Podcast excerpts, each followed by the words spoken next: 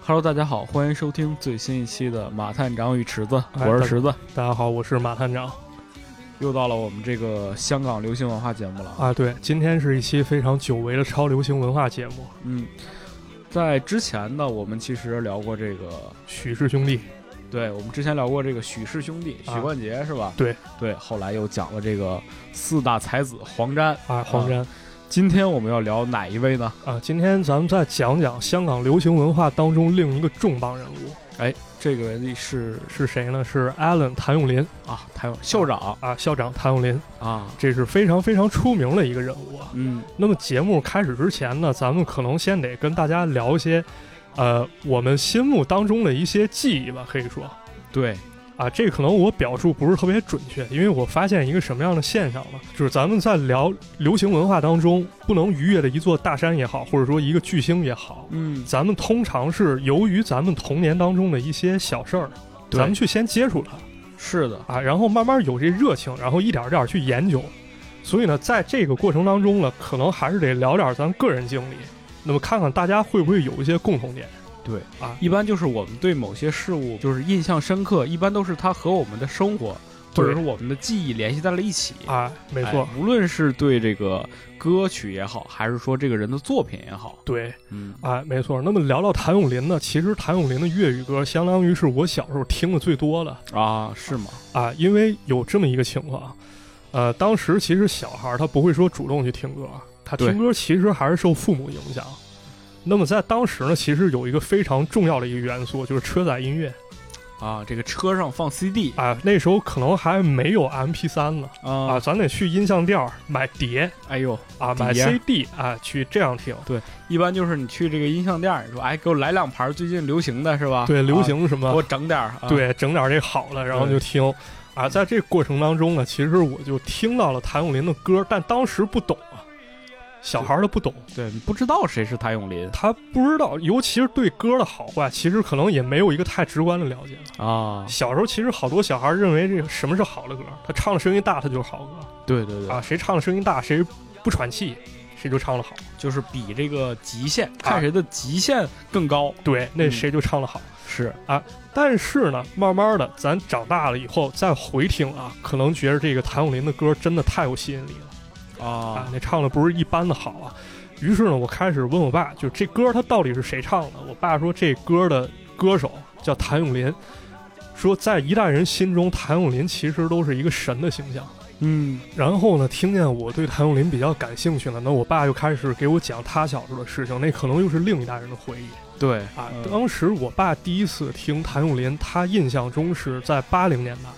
八零年啊，代，那时候他十多岁，还在广东，而且呢，咱们不加偏见的说，当时咱们内地改革开放时间并不长，嗯，那么对于一些流行文化的资讯也好，或者说娱乐也好，都非常匮乏。包括音乐，其实都在一个非常稚嫩的一个阶段啊，啊，就对是，对于流行流行音乐来说，啊当时的情况是什么样？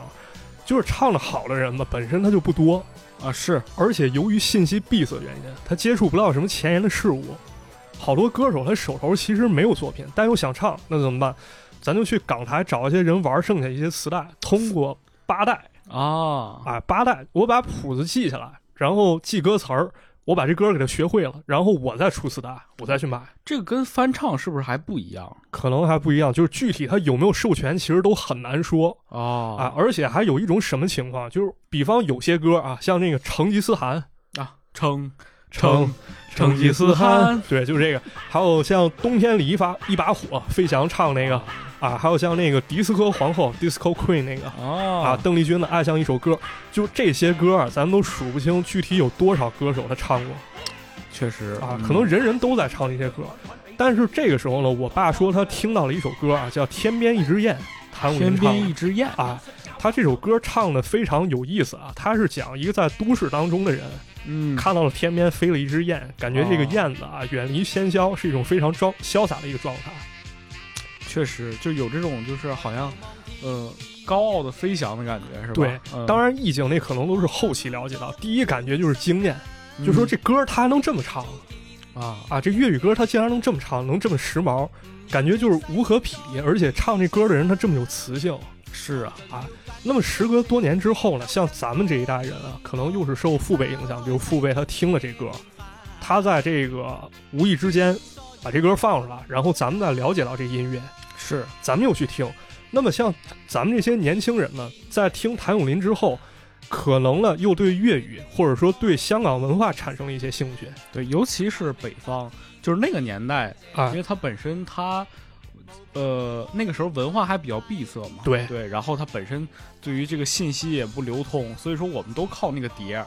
然后当时北方有一个港口嘛，嗯其，实它跟那个辽宁那边港有关系，，对很多这个外来的东西都是从那儿过来的，啊，然后包括一些港台啊什么这些，无论是影视啊，包括音乐，其实很大一部分程度都是从那儿过来的。，对，从那儿过来，然后咱有有这个机会去接触到这些文化，哎，是的啊，嗯非常有意思啊。然后像咱们这一代呢，可能资讯更加发达了。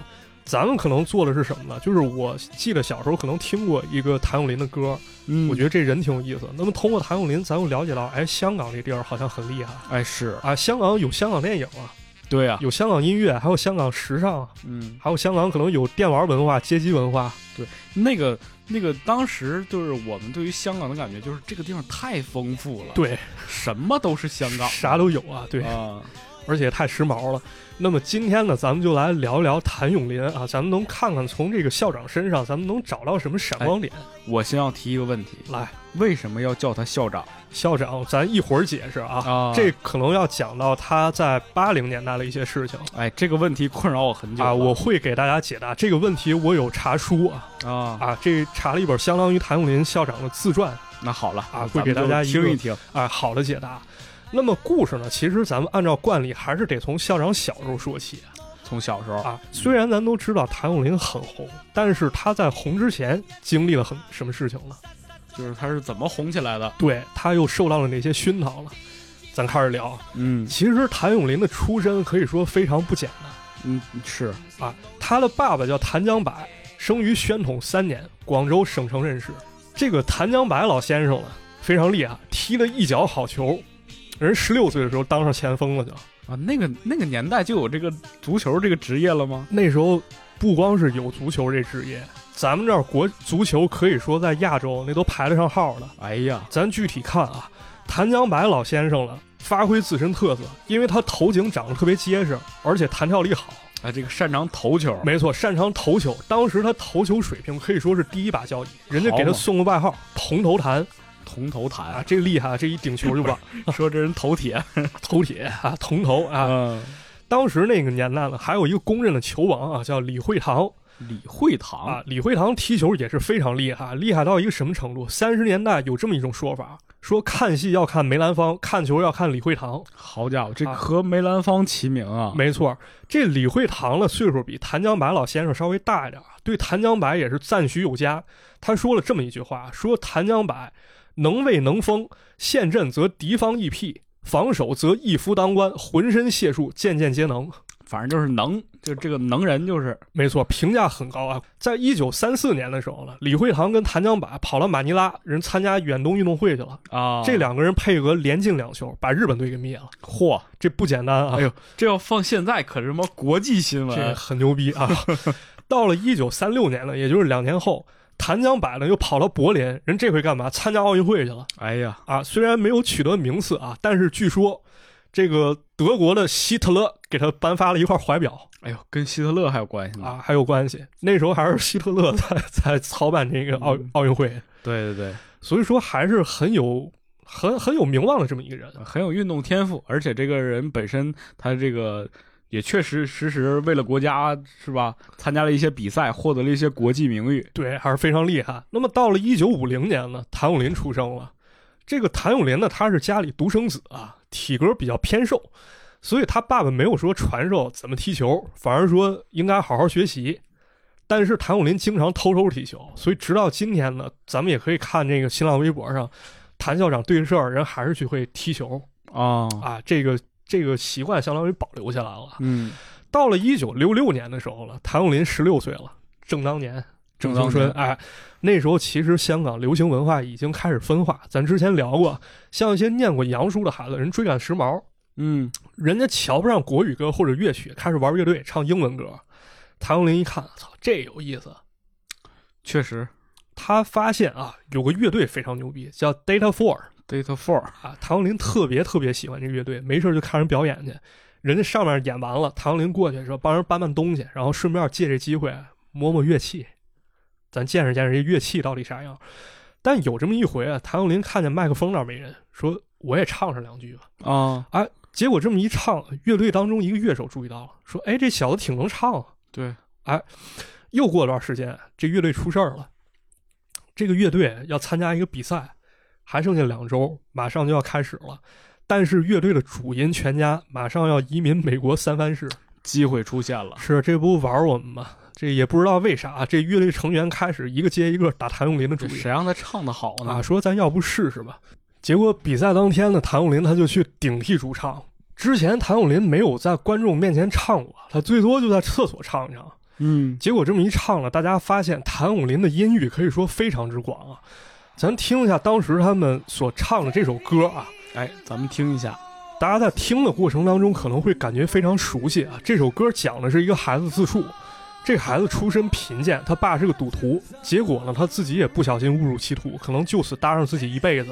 啊，如果没记错的话啊，《西部世界》包括《邪不压正》终极版预告预告片里面，其实都用过这首歌。西部世界啊，啊，咱朋友如果要懂的话，咱可以去看一看啊。当然这，这个我也不是特别熟，我是从人歌的评价里看到的。嚯，但《邪不压正》的终极版预告片儿，我确实是在查了、听到这啊，个确实听到这个了，真可以啊，非常可以。那么演唱完毕之后呢，谭咏麟他们那乐队啊拿了个第二名。啊，于是谭咏麟觉着我可能有门儿啊，嗯，我可能能搞这个。他利用暑期时间，跟八个不同班底的乐队参加了八场比赛，嗯其中有这么一家乐队啊，叫 Galaxy 乐队。 ，Galaxy 盖乐士乐队，嗯三星盖乐士那个就是那个银河，啊，对，就这个乐队。说这里面有个哥们儿啊，学习成绩非常不错，但是音乐玩的不咋地。不过人家里条件好，人在那年头能买得起键盘，而且家里够大，可以当成一个据点让大家排练。嚯，这哥们儿叫汤家化，后来他果然没有在音乐方面有啥造诣，但是当上律师。记着咱们之前讲那纸盒藏尸案吗？啊，欧阳炳强，啊，对，汤家化给欧阳炳强上诉过，之后当上大律师工会会长。梦幻联动你看到没？就咱讲这个超流行文化，其实都能连起来都连着的啊，都就在这儿等着了啊对，欢迎大家收听我们以前的啊！以前节目是啊，打个小广告 啊。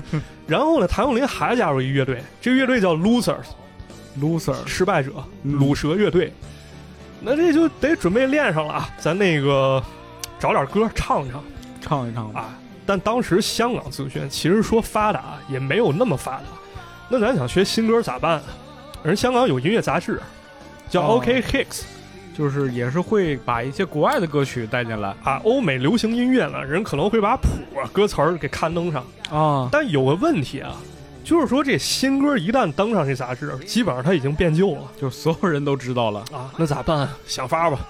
为了追求新啊，这谭咏麟这帮小伙子呢，守着半导体，人电台如果要是放了欧美歌还挺好听，那么他就得听译边听边把谱子写下啊，来，编把谱子或者说把这个里面这英文，你给他听译下来，直接就就能写下来。哎你给他记下来，对。那这个乐感挺厉害的，是你要写不下来，你你就唱不了，你不知道那词儿是啥。因为这个乐队其他成员英文都不太好啊，但是这谭咏麟人可是在烧鸡班官立中学学过，啊烧鸡吧！我还有一节目叫《烧鸡班山精事件》是吧？这期节目是以前节目汇总是吗？，对，咱其实都聊过啊。啊嗯，那谭咏麟洋文肯定不错啊，就让谭咏麟把这事儿干了吧。对你干去吧。啊，就有这么一回，谭咏麟搞了这么一首新歌，给抄下来了。这乐队跟着练一个月了。这个 OK Hits 这杂志终于把这新歌的歌词儿给刊登上了。嗯那么乐队有个成员啊，叫叶志强，他以为咱这捡着便宜了吧？咱都嗯对练一月了，他呢拿着谭咏麟的手抄歌词儿跟这杂志上歌词儿对，结果这么一对，好发现除了他妈歌名是一样，其他都不一样。这英文也不咋地呀、啊，对，这是他们乐队成员说了啊，说当时大家都笑疯了。不过啊，这歌其实就这么唱没什么问题，那音儿对，观众听不出来，而且他们当时上现场表演，设备跟不上啊。咱唱歌的时候能听清这个乐器伴奏就不错了。人声其实你歌词你唱了啥都能糊弄过去，就是听个调儿，反正嗯啊说明这个大家伙儿这也也没那么较真儿。是。啊然后这么唱啊唱啊，一个暑假很快就过去了啊。嗯，咱得做个决定了。谭咏麟呢，正式加入这个 Loser 这鲁蛇乐队，鲁蛇乐队是我自己起的、啊，你就叫 loser 这些，啊。对他们呢，又开始新一轮训练，这么一帮大小伙子找一个小房间，黑天白日这不分了，就在那儿练练呗，你就啊。但是对于谭咏麟来说啊，他其实有麻烦了，主要有两点。哪两点？第一点是当时的环境啊，因为这个嗯 band 房啊，就这个乐乐队这个这个房间，排练的地方，他这阵儿在哪儿呢？在铜锣湾的电气岛。嗯，别的成员离这儿都很近啊。有一种说法是这房间怎么来了？是当时一个成员啊，这个陈百祥啊，啊，陈百祥的妈妈支持他们在阳台上搞非法扩建非法扩建啊，让他们在那儿练。啊也挺危险的但是谭咏麟他住得远啊，他得坐电车才能过来。啊，有时候为了赶赶时间啊，这电车都不坐了，直接他能跑半个钟头直接过来多有毅力啊，！非常有毅力。而且还有一点啊。在一九六七年的时候啊，香港闹动荡，谭咏麟家就在比较危险的地方。当时总有人放大菠萝，大菠萝是啥？大菠萝就是土制炸弹、我靠，土鳖炸弹就是这还有恐怖袭击呗？啊，有有这事儿，这事儿咱就不多讲了，大家感兴趣自己去查。嗯，谭咏麟妈妈呢就说你千万你别出门啊，你出门我拿扫帚抡你。就是为了保证安全，对，但是嗯一有机会啊，就比如说这块儿看着情况比较好了，允许出门了，谭咏麟马上过去练音乐。还有一方面原因呢是啥？谭咏麟的爸爸其实不是特别乐意，嗯他感觉呢其实跟咱们老一辈儿家长看法很多特别相似了，他觉得这玩乐队的都是臭流氓。就不是正经职业啊，所以谭咏麟回家之前呢，先得干这么一件事儿，把这个乐器啊拿塑胶袋儿给包严实了。回家第一件事儿给藏起来，啊就别让他发现呗，别让他爸知道这事儿。嗯，包括演出的服装啊，咱不能说在家就换上让他出去，得偷偷运出家，然后在街上偷偷换上。唐咏麟是这么说的，啊，他说其实还好，但换裤子你手脚得快点儿，因为啥？街上人多。 哎呦天，啊，就在这么艰苦情况下啊，谭咏麟他们这帮小伙子，他们拼命练，终于在一九七零年唱出名堂来了。哎，终于这个要火了，开始，这个 Loser 乐队啊，他们报名当时的海滩流行音乐节，嗯，这个节啊，可以说非常有诱惑力。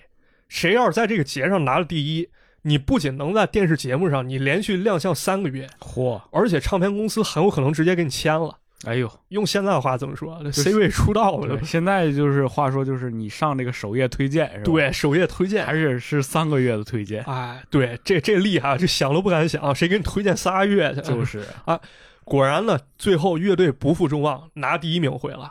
啊，甚至呢，在一九七一年的时候，他们在香港青年音乐节上把许冠杰给赢了啊，嗯啊，把许冠杰他们给赢了，很厉害啊那是正经挺厉害了。啊！当然了，关于玩音乐这件事儿，其实谭咏麟他们这帮哥们儿也想的比较明白，他们觉得是什么观点呢？音乐其实是很难安身立命的，嗯，而且他们其实挺有态度，他们很瞧不上一把年纪啊还在那玩乐队，没怎么混出来那帮人，觉得他们没出息。也是，反正啊嗯因为毕竟不挣钱嘛。尤其当时香港玩乐队什么，就本身这些孩子他可能各方面素质都挺高，嗯他不玩音乐，他去当个医生、当个律师、搞个金融，其实可能都大有所为啊，就是这个干啥都行，啊。那非得想玩点音乐，没错，于是呢，谭咏麟跑新加坡念经济学去了，这还是上学去了。还是上学去了。这个 Loser 乐队呢，也就暂时解散了。嗯，但是好景不长啊，谭咏麟他最终也没能成为经济学家，因为他很快得了场病，那学都没上完就回了香港了。嗯，那回了香港，咱得找点事儿干吧。你挣点钱嘛。啊，白天先去做推销工作，晚上接着玩乐队啊，又回到这个玩乐队这个时候啊了，，又开始玩乐队了。而且呢，到了一九七三年底啊，之前 Loser 乐队的几名成员吸纳了一个人，叫钟镇涛，哎，也是这有个名啊有名了啊有名嗯他们开始反败为胜，重出江湖。怎么说？这个乐队的名字变成了温拿乐队，哎呦，大名鼎鼎的温温拿拿乐队终于 Winner 嘛出现了啊，之前 Loser 啊，嗯之前是卤蛇，现在成了温拿，你这翻译还挺好，是是不是啊吧？？这这台湾人一般这么说啊。一九七四年的时候，谭咏麟正式加入。一开始呢，他们先是在一些私人派对还有酒吧表演，可以说在这段时间，他们见识到了社会上的方方面面。嗯怎么讲呢？有这么一件事儿很有意思啊。那会儿呢，正在打越南战争，啊，对吧？于是香港一些酒吧呢，他们开始挣美国大兵的钱，他们给这些旅港美军办派对。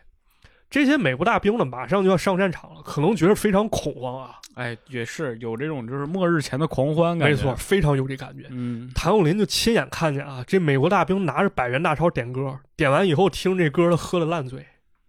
就是听起来也挺悲伤的。啊嗯，可能在这段时间啊，这校长可能真的对社会上的一些情感啊，人有了自己的理解。是，很快呢，这个温拿乐队就火了。当时出了这么一张碟啊，叫《Listen to the Winners》。这张碟一出啊，到一个什么程度，整个东南亚都疯狂了。嚯！譬如在这个星马地区啊，人们特别爱听一首歌，就这温拿乐队的《沙啦啦啦啦啊，沙啦啦啦啦，》。对，对，就这个，这这沙啦啦啦，嗯这肯定听过啊。这个包括这个后来孙悦老师还翻唱过，啊叫、对叫《对幸福快车》幸福快车，啊，当然这不是温拿乐队的原创啊，它是一是那九个七三年，跟我走吧。当然那是快乐 老家，而也是也是沙啦啦啦啦啊。当然嗯这首歌其实不算原创啊，它是一九七三年的 Walker 乐队创作一首歌啊。嗯，不过呢，当时他们温拿乐队在唱的时候也确实很火，啊据说啊，当时他们去台湾演出，歌迷穷追不舍，穷追不舍，把其中一个队员的鞋跟子给人蹬掉 了，牛这逼吧！鞋质量不太好还还有更牛逼的，啊。去马来西亚演出，人乐队成员正睡觉了，半夜有歌迷直接爬排水管子，爬到三楼敲窗户， 吓死 这了！下子他他不是闹火啊，这敲窗户，老师给我照个相呗你跟他照，你看他能挺多长时间？啊！总之就是很受欢迎啊，包括回了香港以后啊，唐林觉着这事儿不对呀、 啊，咋不对呢？这香港年轻人怎么都学我了？嗯，不是啥好事吗？这怎么讲啊？唐林当时长得帅啊，啊，确实长得挺帅，这大双眼皮儿，眉清目秀了，总给这杂志做封面儿。那时候谭咏麟总是烫个头啊，然后穿这种大领的上衣，穿个喇叭裤，这感觉啥感觉？你可以想象，就可能没见过谭咏麟穿这种穿搭的人，咱可以想象当时李小龙回香港那种穿搭，啊，穿个西服，这这个有有那个。呃，怎么说呢？这个领子很大，有这大垫肩，我我这么理解，然后嗯下面喇喇叭裤这种感觉，明白。谭咏麟这么一穿呢，香港很多年轻人都跟着模仿哎，这个偶像风潮嘛，啊，是你一吧上街就都穿这衣服都得学习。啊。但是呢，好景又不长，啊这怎么老好景不长？为什么？咱们前两年流行这个这个什么野狼迪士高嘛啊，对，啊，因为那时候迪士高兴起了啊，啊，谁最高兴了？酒吧老板最高兴。蹦跳啊，不是，这关键是什么？我请一打碟的，你乐队就歇了，乐队人多，打碟啊还打便碟宜，人少，嗯咱们气这氛还够。没错。那么这个时候了，这乐队成员呢，咱就得做个决定了，到底何去何从？最先走的是钟镇涛，啊人一九七九年的时候跑台湾拍戏去了。那么谭咏麟他们这帮小伙儿也开始迷迷茫了，毕竟谭咏麟这时候他已经不能成为小伙儿了，他已经二十九岁了二十九了，啊。这一帮人呢，他们就聚去了，打保龄球消磨时间，可以看出来还是比较迷茫的啊。是啊，这谭咏麟也是有运动细胞啊，就这么打保龄球人练出来了，球技非常好。后来在八九年和九六年拿了两回保龄球冠我军，这人也是真可以，干啥啥行对啊，人。练啥啥行，而且他爹确实也是运动员 嘛，确实是、啊有这个基因在。没错。但是这保龄球咱也那时候可能也当不了职业，咱不能这么干耗着。嗯，大家做了个决定啊，大概意思怎么讲？咱们这帮成员，咱大伙儿都是好兄弟，但是呢，友情这东西它固然好啊，咱们不能成为负担。哎，是对吧？甭管咱其中谁有了好的机会，咱大伙儿应该支持。说白了，其实就这个时候啊，大家伙就是分散开，各自去找自己的发展机会。对，咱应该闯一闯。但是温拿乐队呢，是咱的心血啊，他不能就是没了，他反而一直都在，找机会啊，咱对事儿一块儿玩儿。所以直到今天啊，就是这温拿乐队有机会，大家还是会聚到一块儿同台演出。而且呢，但凡是温拿挂牌的活动，所有成员你甭管是我混得好，你混得差还是怎么着，大家同工同酬啊，必须得是这个呃工资平分。啊，嗯，这个也是相当一段佳话啊，很少能做到，是的，是吧？此一时彼一时呢，可能这个就 就不太行了 对呀、啊。嗯，所以有言在先呢，既然咱话都说了，谭咏麟呢就去无线拍了些节目，很快台湾这边找上门来了，嗯，啊，说谭咏麟呢，你看你又有才华，又有文化啊，长得还帅，对啊，你为什么不拍电影呢？哎，开始往这个演艺事业道路上走了。哎，这也行啊。也是可以，演吧演吧，长得又不错肯定是不是又演戏又演的好了？啊。一开始还真不是啊，哦谭咏麟去了台湾发展，但是咱想想啊，演电影哪儿那么容易啊？嗯，毕竟隔行如隔山，对不对？毕竟没受过这个专业训练，专业训练其实还是其次，第一关就很难过。说国语，国语是台湾那边说，他们叫国语，其实就是咱们现在说的普通话。哦，就是说普通话，，对，人那边可能有点特色，可能就是我不是特别懂啊。我理解他们那国语可能跟咱们现在说的普通话发音可能有点区别，但是咱们互相都能听懂。明白？但谭咏麟人平时说的粤语啊，对啊，人平时不讲这个。在这个香港长大嘛，对啊，他粤语说习惯，讲国语他觉得没什么，他觉得自己说的是国语，别人听了就想笑。就跟东北人似的，总觉得自己说的是普通话。 不是那那也行啊，但是到谭咏麟这儿怎么着，人被戏称为谭氏国语。还是不标准呗，就比如说咱们刚才池子说，啊东北人说普通话，觉着自己说的是普通对，话，顶多是个口音嘛。对顶多是口音。校长到这儿是什么情况？啊就是你国语说不好，你可能戏都拍不了。啊啊，就可能都已经就是影响到这个，就是大家伙儿听不懂 了。没错，人导演其实想明白，早就安排好配音了，但是呢，拍戏的时候啊，就比如说咱俩对戏，我说国语。人别的演员就是你，你连台词儿你都对不上你号，得有这个反应嘛，是吧？对，就反应就是这反应都是第二层次，第一层次就是我说什么词儿你不知道，你不知道下句怎么接的，干嗯嘛得呀？干嘛得呀？对啊，听不懂啊。导演说行停，咱不拍了，行吧？今天开始啊，我把副导演找来，把谭咏麟对白全录下来，你就跟你学唱歌一样，你从头到晚到尾，你给我把这词儿念好就练呗。啊。这么一整啊，谭咏麟特别愧疚，他想，哎，因为我一个人，我把全组工作都耽误了。更搞笑的是什么？那会儿谭咏麟呢，他其实住在林青霞家对面儿，啊，早晨六点的时候，谭咏麟就出去拍戏。出门的时候，他往林青霞那儿看，他希望看到一眼林青霞。但是过了两个小时之后，他被轰回来了，发现林青霞这会儿还没睡醒呢。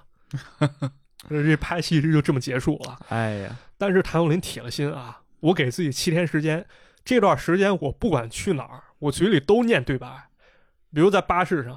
在餐厅，你就没事儿就这么嘟囔，就什么我爱你啊，什么这个，就死磕对，台词都是情意绵绵的。这大家看着说，我靠，这人疯了吧？是。啊。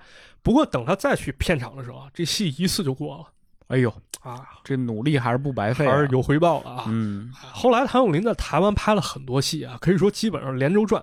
但是有这么一部戏是非常特殊，咱之前也聊过哎，这部戏确实聊过。啊，这电影叫《假如我是真的》假如我这这就是在欧阳炳强那一集嘛，啊，是吧没错嗯，谭咏麟演的是男一号啊，一个特殊时期上山下乡一青年，他一直琢磨，我没体会过这人他到底想什么，当时人该怎么说话呢？我我不知道我怎么演才能演好呢。就没有这个生活，对啊而且这个时代就是那个环境也不一样。没错儿，嗯，他利用回香港的机会啊，他就到处走访，查了很多资料，他总结出一个特点啊，我觉得还挺到位，就是说那个年头啊，很多人说话其实是模棱两可的，怎么说呢？就是比如说咱们说话啊，很少会说，比如包在我身上，他很少会说把这个话说死，哦，就有这个余地，对，留有余地，因为一旦说错话呢，可能意思被曲解是这意思。啊，还挺精准的啊。最后呢，谭咏麟凭借他优秀的表演拿了金马奖最佳男主角哎呦，金马奖啊，啊，但是呢，好景又不长，怎么回事儿？到了颁奖的时候，谭咏麟一紧张，又忘了国语怎么说了。又开始那个谈式国语了。其实这个电影公司老板其实人早想明白了，安排好了，人写张纸条说，你要是你得奖了，你要听见人说得奖的是你，你上台你别紧张，你把这纸条拿出来，你给我照着念就行。嗯，但唐咏麟一上台一看，我靠，周围这么多摄像机，你说咱掏纸条是不是不太体面？整紧张了。那即兴发挥一段吧，这大家都没听懂啊，我把这视频找出来，这这咱可以听一听啊，听一听，来他刚看看他说是啥，听一听。啊大家可以猜一下。这段视频应该是前两年才才放出来吧？最佳男主角谭咏麟先生。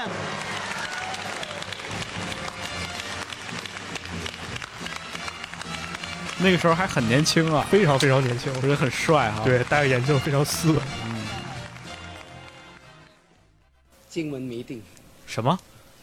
听不懂没关系，心还在跳， 多待一会。呃，在这里，我这句听不懂，在这里啊，我要首先向我的永兴电影公司的老板张尔生先生致敬。什么？还有我们导演王彤先生。导演王彤先生。假如我是真的，果然是真的。哎，哎，还好了，确确实没听明白。这可能是有字幕啊，就是咱俩看的时候有字幕，咱问问那个，到时候咱们听现场听这节目的时候，相当于身临其境，对，大家看伙儿着可以画面猜一下，对这都可以说猜什么了？啊。这个电影不是叫《假如我是真的》吗？嗯，唐林说这段的时候，观众听了，有人是“假如我是金的”，有人说“假如我讲是真的”， 这报纸上都是这消息。挺应景 儿。啊，那类似笑话还闹了不止一次啊！有一回，这个谭咏麟上电视节目，那时候上电视节目，你要宣传你的戏啊，这个电影公司是要派红包给电视台的，啊，很难得一机会。哎这这跟现在一样。对这主持人问说：“你最近在拍什么戏啊？”这个录像我已经找不着，我可以给大家说一下啊。谭咏麟说：“我演出一个门童，发现我的经理有一个很大的阴谋。”很大的阴谋啊，对，这回过味儿来知道，这这话不仅整个台湾省听到了，啊这搞不好福建都听到了哎呦我的天！啊。这谭咏麟的国语呢，这基本上成一梗了啊。包括在一九八二年的时候，谭咏麟上了谁的节目？上邓丽君的节目。哎，邓丽君，啊，人邓丽君人人国语说的也好，人粤非语说的也好，邓丽君的那个国语说的非常好，而且特别好听。你知道对吗，啊而且人粤语说的也不差。我我我再给大家放这么一段啊，他俩互相考啊对方。真係冇人手。乜咁嚴重啊？係咩事嚟啫？嗱，你講國語啊，直情唔可以忍受，講國呃这語唔个可以邓丽君说谭咏麟的国语真的不能忍受咁。工作咁就算係講得唔好啊，都係你負責任。關我咩事啊？因為我學國語咧係買你啲唱片翻嚟聽，他咁说你我慢慢啦国。语进步不少如，果講得唔好咧，就要換師傅啦。我说我啱国嘅，语學說國得不語係好應該，你咁負責任講。㗎。啊因為等我我考國語下你是睇跟你睇有學冇的進步好嘛？好啊，嗱，啊國語咧就係叫做西施四十四十四，有呢句國語嘅。嚇，即係西施死嗰陣時咧四十四歲。这玩意儿我都说不明白。诗诗史实事实事，你听唔啊，係唔係唔係，西施死時四十四。唔使咁叻住。嗱，我又考翻你廣東話啊。好啊，入實驗室撳緊緊急掣，入實現實啊更加緊更加緊緊得滯。嗱，廣東話咧，或者我輸俾你，但係嗯唱歌咧唔會差嘅。是不是？你看人邓丽君学人广东话就能学出你来。给我来一遍刚才那个。西施死时四十四哎，可以啊。啊，这粤语就不行了。西施死时四十四是吧人？校长一 说，诗诗史实是是是， 这真的这就成一成一名梗了。这确实谭氏国语哎呦我天！啊，但这时候谭咏麟人拿了金马奖了，这了不得啊！哎，得到认可了。啊，嗯但是呢，有这么一事儿啊，他再回香港的时候啊，发现有两件事儿。第一件事儿呢，是本来自己咱玩乐队的，对吧？在香港玩了很多年，但现在大家看的啊，就觉得他是文艺小生。演戏了嘛，而且出名了嘛。对呀、他可能接受不了啊。我之前玩这么多长时间音乐了，我再这么一回来，我靠，我成小鲜肉了，这接受不了吧？那个时候他也接受不了小鲜肉是吧？啊，不是，就是说他认为自己可能在音乐方面应该还能再有一些造诣，啊，因为什么？当时香港流行乐坛其实已经今时不同往日了。怎么说呢？当时有徐小凤、小凤姐、哎呦叶倩文、天地悠悠那个啊啊，，潇洒走一回那个许冠杰，哎呦人都开始唱粤语歌。回归这个粤语了。对啊，那谭咏麟，我再一回来，为什么我成新人了呢？我心里能好受吗？嗯咱得从新开始啊！确实啊，终于到了一九八一年啊，当然之前谭咏麟在拍戏期间，其实人也在唱歌，啊，但是反响不能说那么好，但也不错。不过就在他三十一岁的时候，事情迎来了一个重大转机。当时呢，有这么一个制作人啊，叫关维林关维林啊，也是非常有名。当时他给欧阳菲菲做监制，跑日本去了。他偶然间在日本一家唱片店啊，发现了这么一首歌，这歌是五轮真弓唱的。除了除此之外啊，就别的都不了解，歌词儿你说也听不懂也不懂日语。啊，反正就觉得很感动啊。嗯，特别好。这首歌的原版呢叫《恋人》啊，哎呦，恋人是首情歌。关维林一听灵机一动，这歌谭咏麟应该能唱啊。怎么说呢？找他商量吧，这这歌很感动啊，啊，你是不是也可以表达表达这种感觉？谭咏麟一听，觉得太好了，啊，So Disney，对呀、啊咱找人填词儿吧，嗯找人填词儿。他们找了当时的新人，叫林敏聪，填了这词儿。这首歌呢，哎呦叫《忘不了您》，咱大家一块儿来听听这歌啊，叫《忘不了您》。但是这歌啊，其实也并不好唱，为什么？因为他这首歌啊，你既得表现出来，这首歌就是为听众朋友而唱的。嗯，咱咱但咱不能太油腻、太腻歪啊对，还得有这个自己的这种情感在里边，啊，咱又不能太过，又不能缺这感觉。谭咏麟一连唱了好几次啊，他觉得不满意，拉垮了。谭咏麟说：“行，大家咱也先别人跟我忙活了，大家先吃饭去吧，咱先先行休息啊。”谭咏麟去买了一瓶白兰地，一下喝了四分之三瓶。啊，借着这酒劲儿呢，这首歌就出来了。咱们现在听到版本啊，其实就是校长酒后唱的。酒后唱的，啊。关于这首歌呢，谭咏麟其实还分享了一个唱歌的窍门啊，就是说咱想把歌唱好啊，脑子里你得有旋律，这是基本的啊。然后呢，咱得带入画面，咱把自己当成歌里的人物，哎呦，这怎么说？就是这是高手，我觉得这很有道理啊。嗯，这样的话，咱其实更能体会这种感情。是否则的话，一味的抠技巧啊，咱唱出来的感情可能并不真切，咱自己都不信。其实就是把自己要带入这个情境当中，然后啊用自己的这个真情实意去表达。没有错。所以呢，毫无疑问啊，就这个歌当时出来以后就火了。火了，唱片卖了二十万张，你可以哎呦想想这是一个什么样的水平、唱片卖二十万啊！张，唱片卖二十万张，当时呢有这么一个说法啊，就是金唱片是五万张，那么这个个相当于是拿了四张啊这是钻石唱片，可能。啊，这已经非常厉害了。后来因为标准降低了啊，就是你三万张就已经算很厉害了，哎呦，可以说掀起一股热潮啊，就是改编日本流行曲。哎啊，哎，确实，那个年代的香港歌曲真的，后来我们才发现，好多都是改编自日本歌的。没错，嗯，所以其实咱们现在总结啊，一九八一年到一九八三年这段时间，相当于谭咏麟走红时期。他呢，凭借多年磨砺的唱功啊，就比如说之前咱玩乐队的时候练的那些技巧，还有后来对音乐一些理解，包括对于感情的把控甚至是他自己本身这个声音条件。啊，没错，可以说这这可以说是靠天吃饭嗯，啊，佳作不断。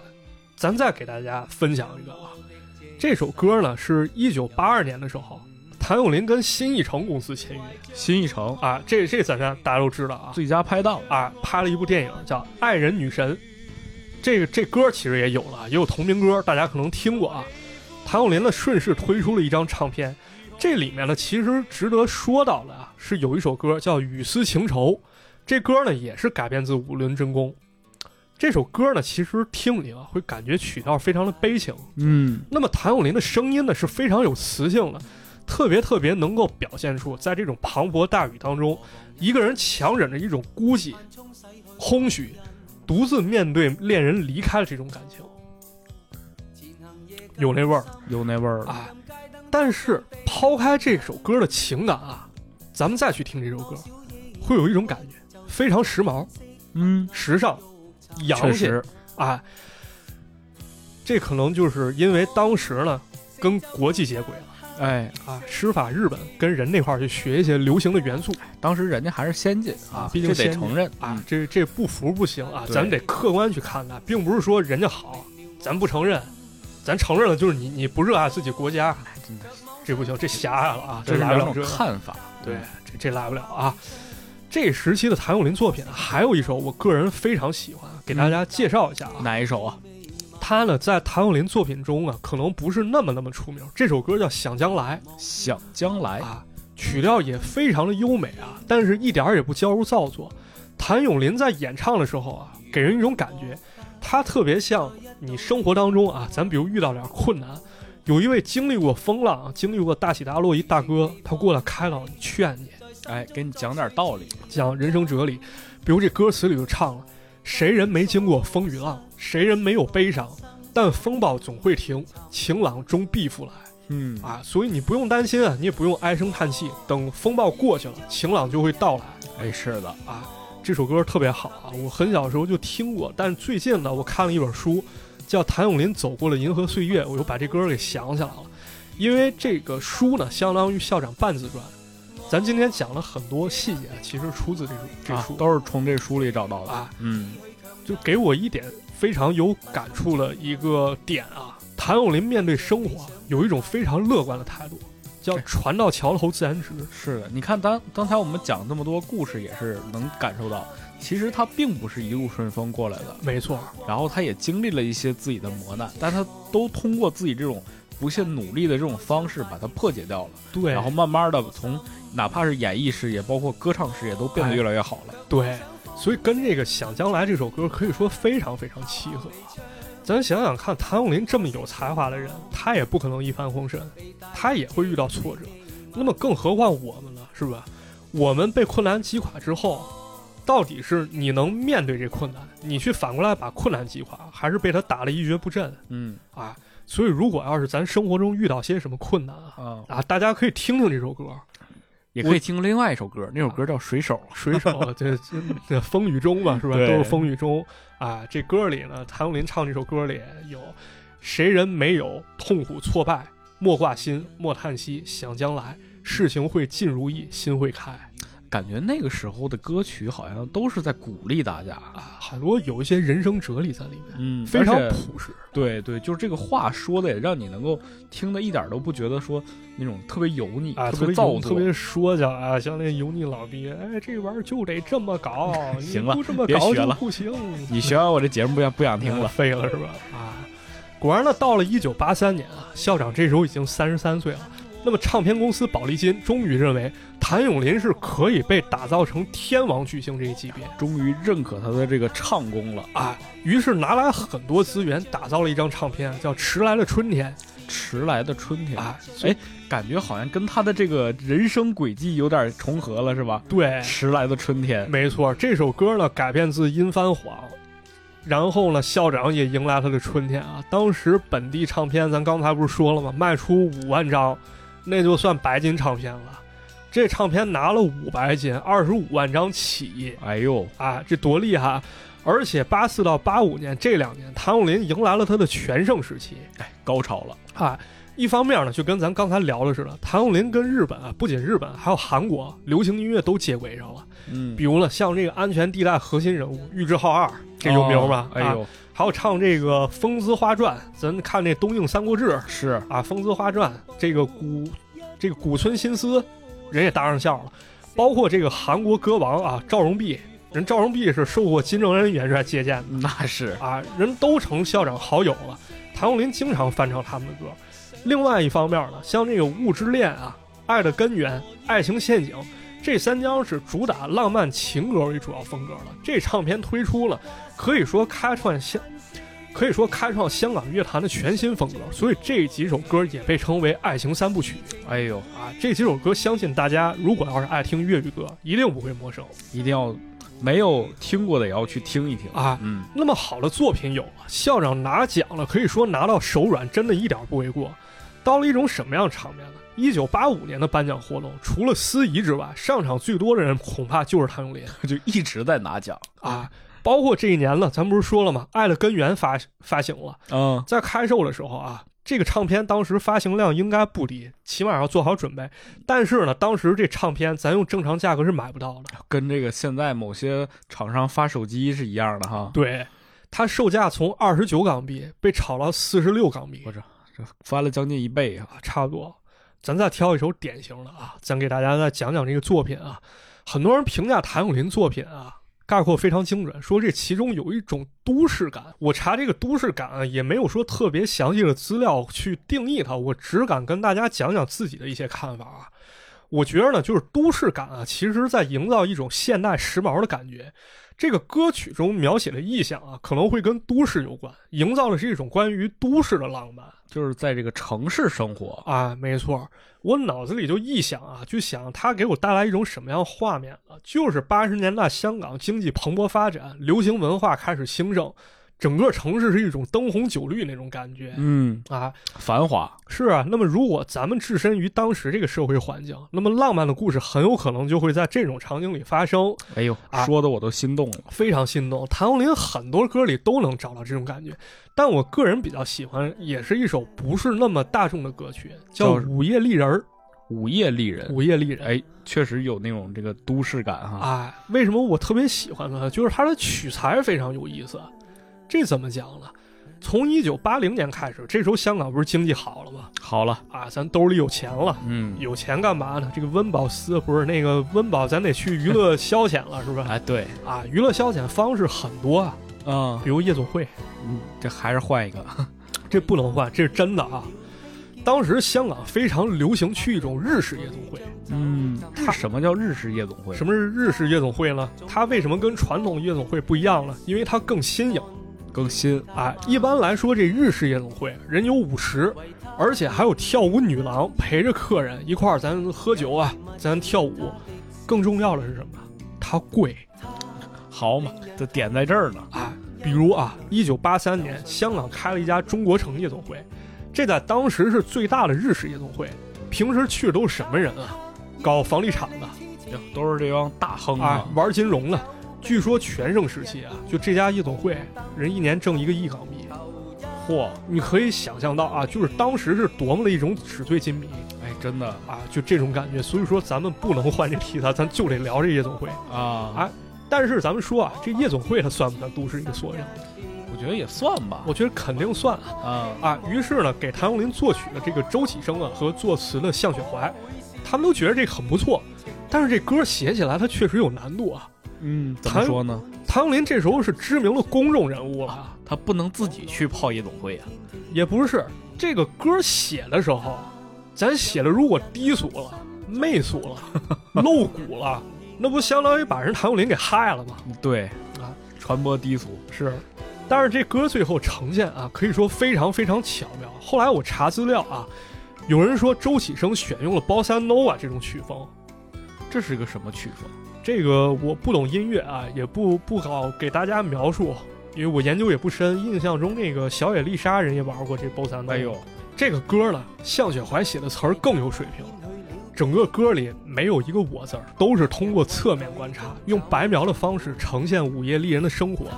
那午夜丽人是谁啊？她是都市丽人吗？呃，是吗？她其实是舞女呀呀，啊一。个特殊职业。对啊，谭咏麟在拍 MV 的时候，啊其实人就去了一个日式歌舞厅。啊，整个感觉呢，就是谭咏麟作为一个局外人在观察，在这种纸醉金迷的环境当中呢，其实反而更能彰显出谭咏麟特别有魅力。嗯，他特别像一个不羁的一个都市浪子。好像在这个夜游当中，然后看到了这么一幕景象。对，关于这个午夜丽人呢，其实他也有一些心理描写啊，还有侧面观察。比如有这么一句：“尽管心里有心酸，往来夜店天天不变，他任由客人心中取暖，向人奉献温暖。哎呦，”啊，写的灯红酒绿一下子就感觉你体会到这个舞女的这种，啊，嗯，醉生梦死，纸醉金迷，心里也有心酸，但就是在这个环境 当中想起一首歌叫《舞女泪》。啊，我觉得那是凄惨啊。嗯，但是他这个可能没有太直白去描写这个凄惨啊，凄风苦雨啊，我受不了了，哎，哎还是那种就是繁华景象。哎，很好啊。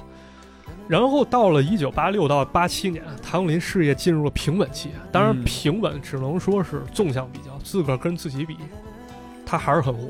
啊，那么咱们再推荐一首啊，叫《无边的思忆》无边的诗意。啊。这首歌出自专辑叫《墙上的肖像》，虽然说销量不是特别高啊，但这歌质量很高，被评价为谭咏麟式的情歌。我个人听的时候，感觉它有一种娓娓道来的感觉，嗯，有一些唱段的，又非常的嘶哑，但是特别饱满的情绪。在我看来，就这时候校长的唱功，可以说已经是收放自如了炉火纯青了。啊。比如其中这么一句啊：“闪光灯中当话别时，多么想赶走飞机把你留去留住，话到口偏偏找不出，偏偏讲不出我爱你这一读句子。”我特想让你唱一次。星光当中當話別時，多麼想緊租飛機把你留住，話到口偏偏走不出，偏偏講不出我愛你這多句子。可以呀、啊我粤语太不标准，你这段就剪了，千万别留啊！你那你不留可这能节目，我举报去！我跟你说， 我觉得我唱就是对谭咏麟一种侮辱啊！没有，我觉得挺好的。这首歌反而特别适宜一个人安静的时候听啊，特别能感受那种饱满的情绪嗯，啊！咱接着跟大家再聊啊，谭咏麟其实也在拍电影啊，特别在一九八七年，他主演了一个电影叫《用爱捉伊人》。捉伊人啊哎你，捉听这个词儿，伊人，人捉人你啊把伊人给他逮起来了，是吧？给 捉起 来，是那个意思吗？人家本来挺美一个画面，是吧？咱一说就这么低俗啊！啊，咱刚才不是说了，谭咏麟总翻唱日本爱情题材作品吗？是啊，这回呢，他真的跟日本女演员早见优演了一场爱情戏。什么优早见优啊，啊？不是我们想的那个优啊，不是那个，你还是哪个优啊？还有哪个优？ 算了，不优提了。优乐美是吧？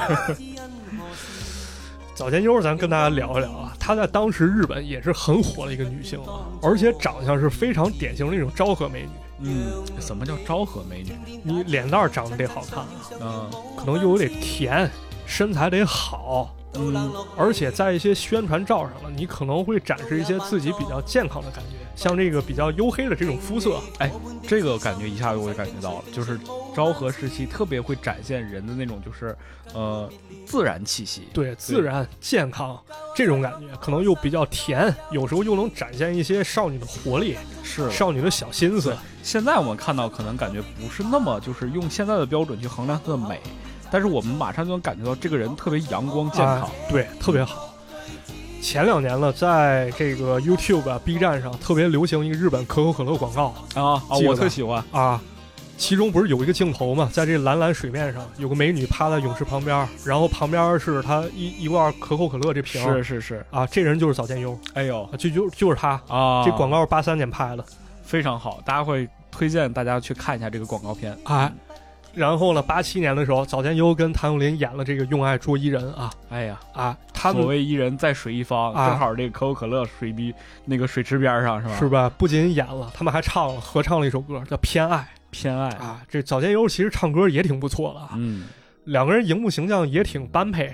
而且这早见优其实他七到十四岁是在夏威夷生活过，人洋文非常不错，到了一个什么程度，人直接上电视台，人能教英文去，人啊，能做这节目。所以这首歌里，谭咏麟唱粤语，早见优唱英语，可以说非常非常浪漫。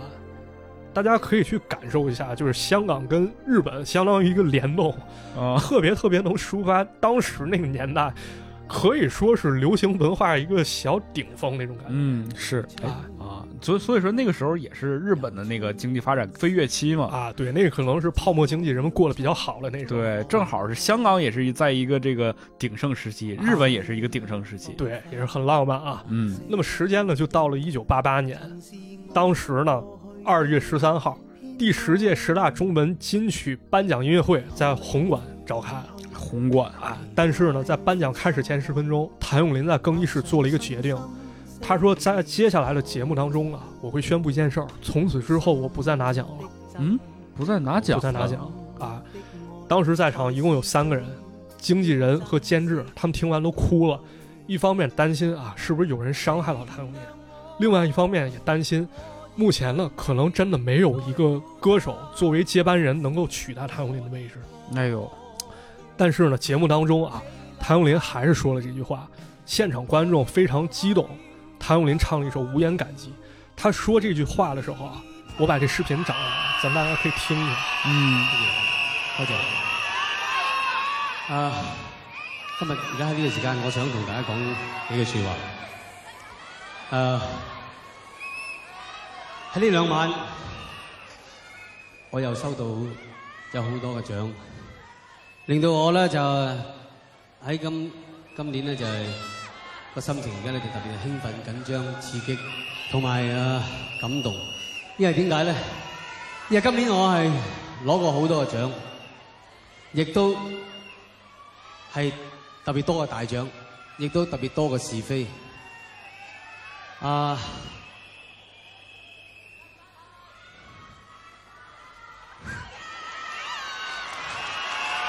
呢啲獎品咧，令到我得到好多嘅啟示，亦都睇清咗好多嘅嘢，因為。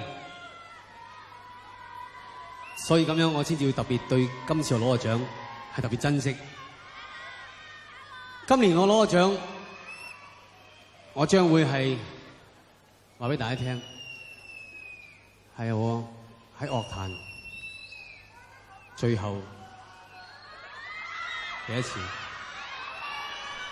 那么咱再话说回来啊，为什么经理人会如此担心呢？想必大家也知道，这个事儿呢，其实我不是特别愿聊，但又不得不聊，哎呦，跟另外一个歌手有关。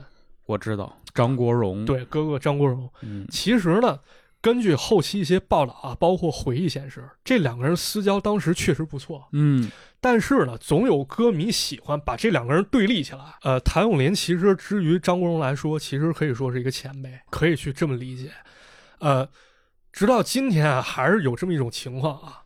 咱们这么想，流行音乐本来它应该是百花齐放的一种状态，对吧？你不管嗯前辈后辈，你对，不管谁先火谁后火，就是大家伙儿要都都好，总归咱们大家是想听见点好的东西，这是主要目的。嗯，对吧？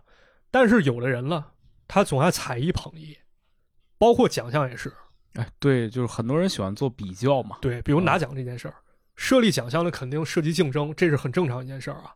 但是奖项的目的是什么？在于促进进步，它不是在于让歌迷打仗玩儿。嗯，我喜欢我的偶像，那好，他厉害。对方偶像我不喜欢，我就要找他污点。哎，听到这儿，大家可以想象到现在这个是吧？所谓的这个饭圈文化啊，就大是家可以其感受一下。其实当时就已经有这文化，就包括到现在啊，谭咏麟和张国荣的部分歌迷，可能还是会在一些平台见不得说对方的好话。哎呦，就这个，咱们今天聊这段也是这么一个态度啊。谭咏麟和张国荣两者都非常值得尊敬，是，我们觉得他们两个人都有非常值得欣赏的地方。嗯，但是呢，咱们为什么要把人对立起来呢？对啊，是吧？咱评论区呢，有了朋友啊，咱聊到这块儿，咱也不要去引战，不要去踩一捧一，因为它说明不了什么，也不能说明你对这个歌手、你的偶像爱的有多深，只能说明你的目光太过狭隘。是，哎，所以咱今天就这个态度啊，如果要是你在评论区引战的话，那不好意思，我可能要删评论。我甚至可能把这期节目删了，对，嗯因为咱们做这流行文化节目，咱是为了让大家听到更好的声音。哎，对，不过还是没办法，狭隘的人他肯定会有。那么谭咏麟呢，其实就抱着一种想法啊，我可能这时候我不拿奖了，我可能也要给新人一些机会。他抱着这种想法，光荣隐退了。啊，在他之后呢，就很多人，很多有名的歌手，人都宣布我不拿奖了嗯，啊，可能也是为了担心这种恶性竞争，好好的乐坛最后被搞搞得乌烟瘴气哎真的是，啊。但是没了拿奖压力之后呢，谭咏麟其实反而无官一身轻啊，咱可以真正开心玩点音乐了。哎，啊，他出过几张啊，就是我自己非常喜欢，但是大家并不是特别叫好的一些唱片。不过很多歌啊也确实不错。那么在这儿呢，又得分享一首我个人特别喜欢的一首歌这首歌也是我特别喜欢的啊，一九九零年的，啊，卡拉永远 OK，对这首歌啊，这首歌真的很很好听啊，很前卫啊是啊！我还特意研究了一下，就这首歌有什么值得跟大家分享的呢？啊，啊，他有一段故事啊，因为在一九七一年的时候，有个日本人叫井上大佑，他发明一新奇玩意儿叫卡拉 OK，卡拉 OK 啊啊，但这玩意儿一直没搞起来啊，因为当时咱用这储存设备很多都是 VHS 嗯，啊，那玩意儿不方便。你说我唱个歌，我这这雷一堆 VHS，我搁那儿刨去， 这不合适太难了太难了啊。到了八零年代中后期，像这个 CD、VCD 这技术成熟了哎，啊，卡拉 OK 可以慢慢搞起来了。碟儿开始啊走起来了有人考证啊，一九八八年的时候，这卡拉 OK 传入香港了，啊，那么夜总会的生意又不咋好做了。哎呦，这人人都能唱了吧？哎非得去夜总会干嘛？没错，有些开卡拉 OK 的啊，人就这个安排点伴唱女郎，咱这儿俗称叫公主，是吧，池子？什么意思？是吧，池子？我们我们东北就是这个喜欢这些娱乐生活 啊。不哎呀不，没说东北，我就问 你行吧行吧，这叫公主啊。啊，是是叫公主啊？这不知道啊，这听别人说的啊。嗯，啊。那么香港这个 K 歌文化开始发展起来了，但是呢，就在当大家没太搞懂什么叫卡拉 OK 的时候，其实谭咏麟就开始研究了。哎，然就后是这首歌，对自己作曲创作了一首这个《卡拉永远 OK》嗯，啊，有人都说这谭咏麟的歌都是翻唱日本人的，这句话站不住脚，站不住，人家也有创作能力，是啊，人毕竟也不是吃素的，就是，对吧？那么这首歌呢，其实很多唱的点啊，现在还适用，因为他唱出了一个什么心态？大家为什么去卡拉 OK？嗯，其中有这么一点，唱一下，人唱了，还是到这个卡拉 OK 做逃避，伤心只有当游戏。我让你唱一下，别唱了。卡拉 OK 里忘记啊，忘掉你说的话，忘掉我与你的梦，忘掉我与你那些欢喜与伤悲，哎，真的是啊，嗯，多么精准啊！是，现在也是，就多少人去卡拉 OK，其实是一个人去的，这说的怎么这么悲伤？是吧？好像就是那种特别忧郁的，然后一定要唱点情歌的感觉，是吧？是，就这感觉。而且我在 YouTube 的时候，我看这首歌还发现一评论贼有意思啊，啥我跟评论跟大家聊聊啊。这个 Switch 上不是有个游戏吗？叫 Just Dance，哎，对，对吧？这评论人就说了，还是拿英文打了啊。My kids were playing Just Dance 二零二零 and heard this song again after thirty years。就是我的孩子在玩 Just Dance 二零二零的时候，我又听到这首三十年前的歌。下面有人又回复啊，说我也遇到这样的事儿。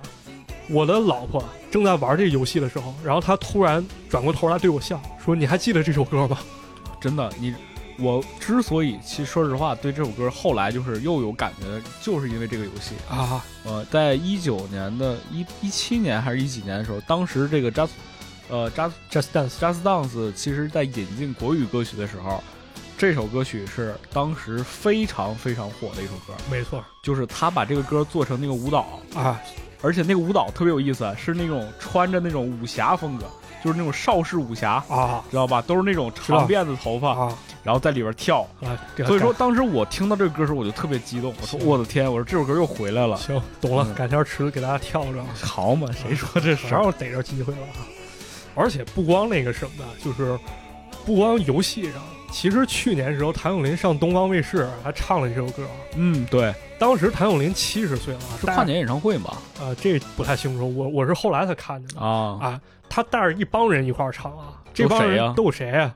李玟、张信哲、 ，Coco，陈小春、孙楠、哎呦，常石磊、王源、盖周岩、小鬼、王凯、王林凯、郑云龙、太一，这这是啥组合哎呀而？这里面我认识的都很有名。这都能撑起一台晚会了吧？是啊，就这一帮人一起唱啊，大家都非常认真，好像所有人都被谭咏麟感染了。嗯，就那感觉，大家可以找到这段视频去看一下啊！就所有人都没有划水，好像都特别激动啊真的是好歌曲就是有这种力量。啊！是偶像的力量啊！这一聊就聊到二零二零年了，是吧？哎，啊，聊完这些，其实还有些没跟大家说啊，包括咱开头承诺哎对，校长到底为啥叫校长啊，这梗怎么来的呢？咱给大家讲讲啊，这个校长说法有人考据，大概是一九八四到八七年确定的嗯，啊，因为谭咏麟的那段时间啊，每年都会在暑期定演唱会，那么有些媒体就觉着啊，学校里很多学生，天天你可能校歌你不会唱，你天天练谭咏麟的歌，那谭咏麟歌其实就取代校歌了。也挺好啊。啊，那一到暑假，谭咏麟就开演唱会，是吧？那那这玩意儿是不是给学生们开暑期音乐班呢？那那他不是校长，那谁是校长？哎，你这么说有点道理啊啊，是不是就是在这个课余时间，他把这帮孩子又聚集在一块儿了。对，还有一个梗啊，这是嗯谭咏麟自己随口说的，就是年年二十五岁啊啊，，年年二十轻啊，这也成一梗了啊也是心态啊！就是谭咏麟这二十五岁，其实成一坐标轴了啊。很多艺人都开玩笑，就是我想体现我年轻，啊我不能说我觉着很年轻，是我说我比谭咏麟小两岁，那他二十五，我二十三，那也行，其反实正五十了。 对， 而关于年龄这件事儿，谭咏麟态度特别特别乐观。咱刚讲了，就是说谭咏麟可以说少年得志，但事业真正火遍全港的时候，他已经三十一岁了是啊。但是谭咏麟那时候跟一帮朋友啊，人有一个自信会，每天早上给自己打气，给自己洗脑，说我今年二十五岁，我觉得自己年轻有成，那特别好满满的正能量，对吧嘴就角就是向上。 啊。那就我觉得就需要这样的激励啊，就觉得我自我认同了。当然喊口号咱不能空喊。啊，是，人家也做出努力了。啊，我觉得我自己年轻，心态而年轻，我觉得这就很重要啊嗯，啊。咱接着给大家聊啊，咱们再说这个校长啊，校长其实到了一定阶段，他又有了新的含义，嗯，因为作为校长，谭咏麟在提携后辈方面做得非常好。哎呦，比如咱们最熟知的一位就是李克勤李克勤啊，李克勤咱这都知道，这个夜半小夜曲是啊啊，，这个红日嗯，啊，这个大家可能都会唱啊没玩到这一定会倒霉啊，对对对，就这就这个。最早的时候啊，这李克勤的偶像是谭咏麟，他们班别的男生人都喜欢日本歌星，啊，日本女歌星啊，只有谭咏麟自己在家，那不是喜欢，那是什么呀？那是荷尔蒙作祟。啊，对，有可能啊，啊，也有这个原因啊，所以李克勤在家里贴了很多谭咏麟的海报，就遭到了朋友的怀疑，说李克勤，嗯你说实话，你到底你是是不不是是弯的？对，就真的这在书上有出处啊，这不是我编的啊。到了一九八五年的时候，有一回谭咏麟回家，发现他妈正看电视了。他妈说：“哎，儿子，你过来啊！这电视上有个小伙儿唱你的《物质恋》呢。哎，别说跟你挺像的，谁呀？李克勤啊。唐咏麟一看这小子有两下子，这就是李克勤。这是他一九八五年参加第二届香港十九区业余歌唱比赛时候、哎呦这，场景终于被发现了。啊，李克勤就成了谭咏麟同事了啊。虽然说这个李克勤和偶像一起工作啊，但是这两个人可以说是两个世界。为什么这么说呢？这块儿不是说抹黑谭咏麟啊，不是抹黑李克勤啊，这也是我在书上看到的一些观点啊。嗯李克勤呢，出生于小康之家，可以说是一个小少爷啊。啊，好多比较细节的事情，可能他察觉不到。比如李克勤他有近视，看不清对面谁来了，那就可能不跟人打招呼，人可能觉得这人性格太哦哎个。呦这个放现在这个大陆娱乐圈里，这是一大忌呀、对啊，这是大忌讳。而且李克勤呢，他可能不会说一些场面话啊，比如说记者采访或者歌迷过来，这个互动可能就上犯难了。嗯啊，谭咏麟就不一样啊。比如说采访谭咏麟，地点在一个歌厅，这是前两年啊，就随时会有人过来跟谭咏麟聊。他不是说跟谭咏麟聊说你真厉害，我真喜欢你，反而聊点家常，都聊啥呀比？如说。哎，谭咏麟啊，我的孙子在练你的歌啊！ 也是一种喜欢方式然啊。后说，哎，校长，我跟你介绍啊，这家餐厅这个比较好吃啊。哎呦，谭咏麟也很随和啊，就采访他人人以为啊，说这是不是您熟人啊？谭咏麟说，我不是，我不认识啊其， 实就是歌迷啊，就是歌迷。嗯啊。那么久而久之呢，李克勤自己可能没注意，但是很多媒体人不乐意了，啊，人觉得结下梁子了。唐林眼看着不行啊，但是对于一个后辈，咱不能说就看人这样下去。啊他就打电话啊，比如说看这个李克勤出席一活动，他看见了，他晚上就给李克勤打电话，一点儿一点儿教比比如说这么这么说，啊，就比如说这个话啊，咱这么说不太好，人容易嗯误会，咱该是怎么说，咱比较合适。毕竟是公众人物嘛，啊要注意这个措辞，没错，是吧，有马探长？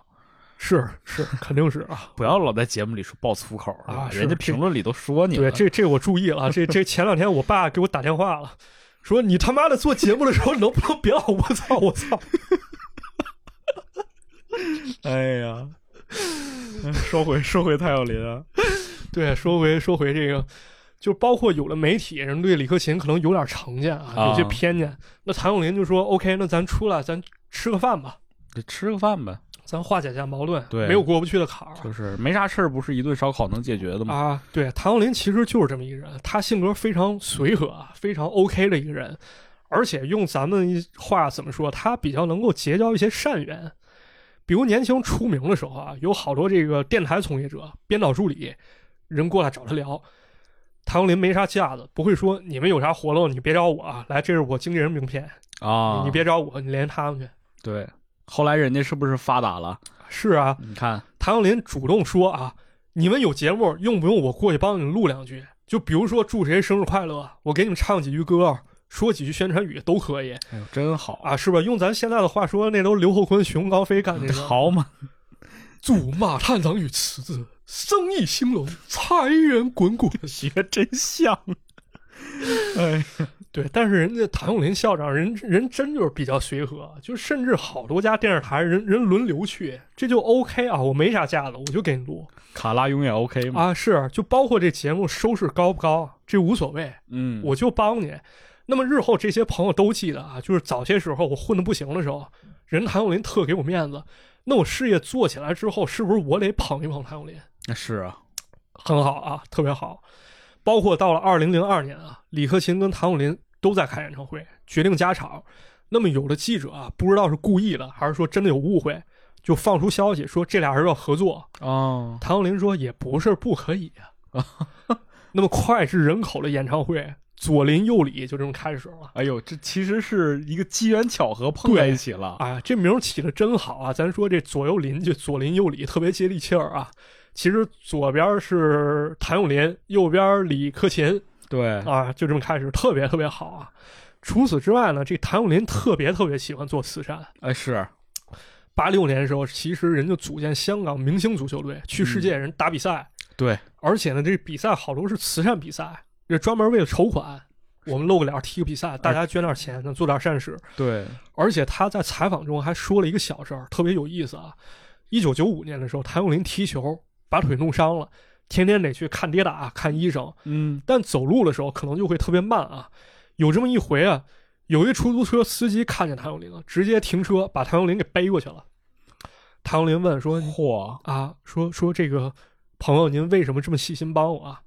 这司机也没客套啊，人直接撂下句话说：“因为我知道你是谭咏麟，我必须帮你。我知道你经常帮别人，哎呦，说的太好了，太好了。”谭咏麟就觉着啊，这好人真的是有好报。那是啊，包括在二零零八年，咱们这儿不是闹这汶川地震啊，对，那时候还是有余震的啊。啊，对对对，谭咏麟人是亲自去了汶川的，余震了好久，当啊对时，人去汶川，人跑灾区医院看去了，看有的小朋友掀开被单儿给人看，一看腿都没了。哎呀，但是很多人特别乐观，就是他反而给谭咏麟唱歌去安慰大家。说的我都有点儿，哎呀，谭咏麟就看了以后就特别难受，感触也特别大。他说：“我觉得自己做不了什么，但是我真的特别关心。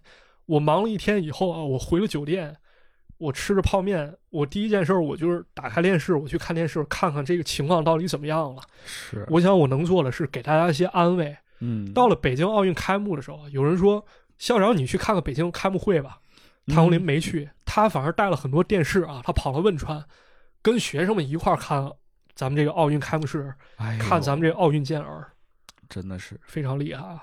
这时候其实特别容易联想到谭咏麟一首歌啊，叫什么《风中劲草》。嗯，当时呢是跟一个歌手叫蔡国权合唱的，这歌手以后咱们可能也会跟大家讲啊。嗯，后来的校长跟四大天王里面三位天王都现场演绎过。唉，这是一首非常非常励志的歌啊，歌词大意就是教人做一棵风中的劲草对，就是在这个风中要不倒嘛，啊，不管强风怎么吹，你可以跌倒，可以失落，但你必须要坚持下去是的，啊。聊完这些，其实咱节目呢已经聊了很多了，差不多该嗯结束了。哎呦，真的不想结束这一期，是，咱们也只能说非常非常粗糙的、短暂的把校长一些意识或者说成就啊聊了一遍，是，肯定会有兼顾不到的地方啊。包括咱给大家推荐歌的时候，可能这歌吧大家都听过，只是我们喜欢，或者是我们觉得想分享给你的，对但是还有很多很多好听的歌曲，对，但是没分享出来，大家热情也很高，可能会觉得这是一个遗憾啊。嗯，当然没关系啊，大家要是喜欢的话，大家多去听几遍，其实就是 OK 了啊。是啊，那么关于谭咏麟呢，其实每个人理解都不一样啊。相信大家听这节目的时候，可能也会有自己的一些感触啊。咱也聊聊咱自己感触，作为节目的结尾吧。是，就首先我我听完这么多，我就觉得我们何德何能能够拥有这样一位歌手，在这个社会上带给我们这么多好听的歌曲，然后他同时又为这个社会做出了这么多的贡献，对，我觉得他真的太好了，是，我是怎么感觉呢？我是觉得谭咏麟其实相当于是我童年一个缩影啊。就是他在香港这么多年来，其实可以说变成了一个流行文化的符号了。就是今天咱们在聊这《午夜丽人》的时候，其实我就想起来小时候一阶段，那时候我老在跑夜总会那句了，不是不是不是小孩儿去夜总会是吧？ 哎，啊，那时候是跟我爸跟我爸去跟你不是跟我爸去钓给鱼你爹整暴露了啊，跟我爸去水库钓鱼，啊，那时候本来说在野外扎个帐篷，但是因为太热了，我们就开车回家。就在那时候啊，就晚上在高速公路上跑的时候，就一遍一遍听这个《午夜丽人》，嗯，然后听完之后就去开始了解香港这个迷人的地方。是，就是总之感觉不知道大家会不会跟我一样有类似的回忆，就是咱们对一种文化甚至一个地方的了解，或者说心向往，或者说兴趣，可能都是由一首歌一个人作为切入点，对，是这样的。是吧？所以说，谭咏麟呢，其实在我们小的时候，可能你去听，他带给我们的一些态度或者说价值，他的一些所作所为，比如说啊，对于香港这城市的向往，嗯，对于生活当中的一些态度、一些处事的哲理，可能真的会影响我们一生是啊，真的融在我们每个人的骨子里了对他可能影响了一代人。啊。嗯，我觉得像校长这种歌手，他不光是能够给这个我们带来好听的歌曲，他从各个方面都在激励着人们嘛，没错是吧？对，所以大家如果要是喜欢的话呢，咱们多去听听校长的歌啊，真的对可能会有一些新的哦体会。校长今年今年他是五零年生，七十一岁了已哎七经。十一岁了，啊，但是人家真的很有活力啊！咱也希望各位朋友，如果要是学习的话，希望能够继承校长一个好的特点。咱也到七十岁的时候，咱还能折了啊！又踢足球，又开演唱会，争取咱俩能录到七十一岁。啊，争取吧，为为革命保护身体是吧？ 是啊，啊，哎呀，其实这期聊这些也就差不多了吧。关于谭咏麟，关于这个香港流行文化，关于香港这些非常能够有力量带给这个时代更多感动的歌星，是吧？哎我们以后还会讲更多。对，还会对继续发掘，希望大家喜欢这节目，多多帮我们转发出去啊！是的，。啊，今天咱刚参加播客公社这个会议啊，就是人家提出大家一定要订阅这个节目啊对 对对，你要不订阅的话，这样的话，我们出去跟人家去做节目，比如说我们想请个厉害的人啊，对人家一看你这订阅啊，我数们想俩获得资源，哎一看这么点儿，这也不好意 思是吧？拿不出手，所以大家该订阅还是订阅吧，对是吧？这无论方你便在什么平台啊，都可以。第一是帮我们订阅，然后哎可以帮我们评论啊。我也希望大家能够在评论区当中谈一谈你对谭咏麟这个歌手的看法，包括对你会喜欢他哪一些歌，可以在评论区里给大家安利一下，是吧没错？反正嗯咱们这个播客和各位观众啊，其实真的是一个互相成就的这么一个一是个的状态啊。是的，我们其实也没有很。就是把自己当回事儿，我对觉得我们都是一个很好的朋友，是吧？咱就哥们儿弟兄嘛，咱就平时聊几句。就是啊，您您就是第三者，不是？ 您就是我们节目这第三者，可能您就在旁边听啊，但是您想说什么，评论区啊、呃可以写出来，就是是相当于咱们仨喝喝酒、聊聊天儿，对，有机会咱可以真的线下来啊，见真一线见，下聊聊啊，是吧反正这互个相对环境也成变好了，对，真的互相成就啊！我们做节目给各位朋友去解闷儿啊，咱大家一块儿听，大家呢给我们一些好的正向反馈啊，那么我们呢也会更加有动力把这节目做好哎，是这样的。行，那这期节目就到这里了啊，，就到这里了非常感谢各位的收听，啊，感对谢，超流行文化，我们下期再见，不见不散，拜拜。拜拜。